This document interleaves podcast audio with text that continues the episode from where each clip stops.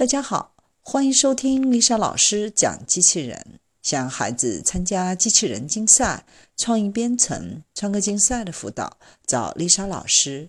欢迎添加微信号幺五三五三五九二零六八，或搜索微信公众号“我最爱机器人”。今天丽莎老师给大家分享的是：日企开发手术机器人将问世，欲挑战达芬奇。日本川崎重工业和医疗保健企业西森美康共同开发的第一台日本手术机器人，最早将于2019年问世。该机器人能够充当外科医生的眼睛和手，使精密安全的手术成为可能。与垄断市场近二十年的美国直观医疗器械公司的达芬奇手术机器人相抗衡。如果能够打破一家公司垄断的格局，掀起性能和成本的竞争，则有望推动手术机器人的普及。一九九九年上市的达芬奇手术机器人，能够辅助完成在腹部等部位开孔，然后插入手术器械的内窥镜手术。使用时，外科医生一边看着 3D 图像，一边操纵安装在机械臂上的手术刀。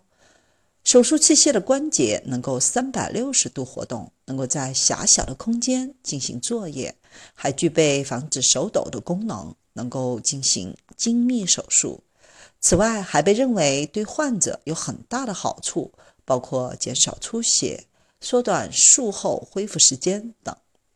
截至二零一七年，全球各地共引进约四千五百台达芬奇手术机器人。预计2018年使用该机器人的手术数量将达到100万件。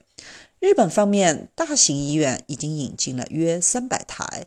四月的诊疗报酬降至几万至几十万日元，手术数量较上一年增加了40%至50%。美国联合市场研究机构预测，全球手术机器人的相关市场规模到2024年。将扩大至十一万亿日元。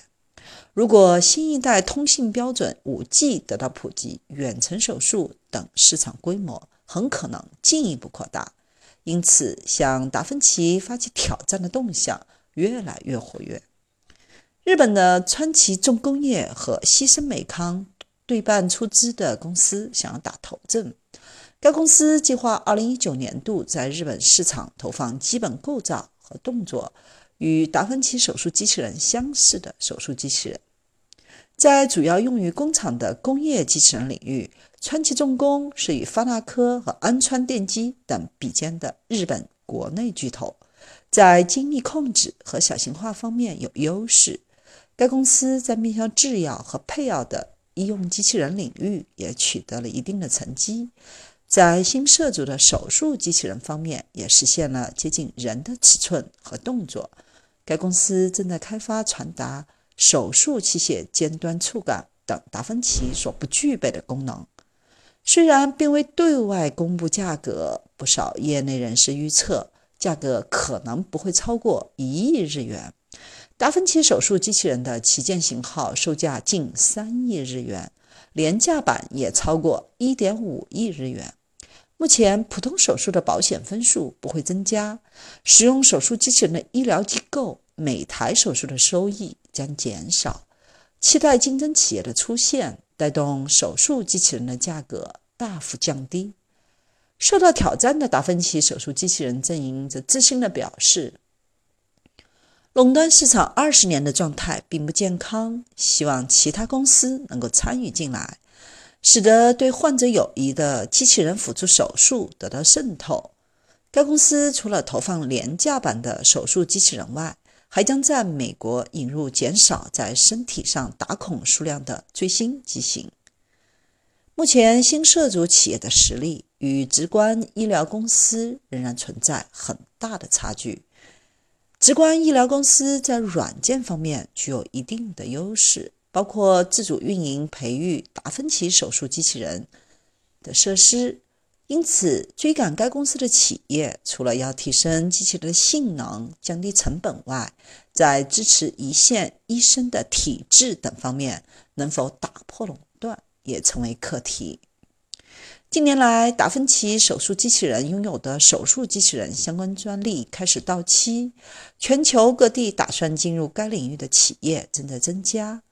海外方面，美国谷歌与美国强生公司成立的新公司正在开发手术辅助机器人，力争2020年前后上市。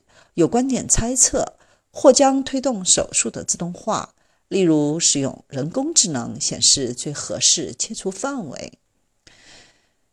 日本国立癌症研究中心的公司专注于开发辅助主刀医生的机器人。提出价格比达芬奇手术机器人要便宜一位数的目标，力争实现无需由医生或者助手操纵内窥镜，只需一名外科医生即可完成手术。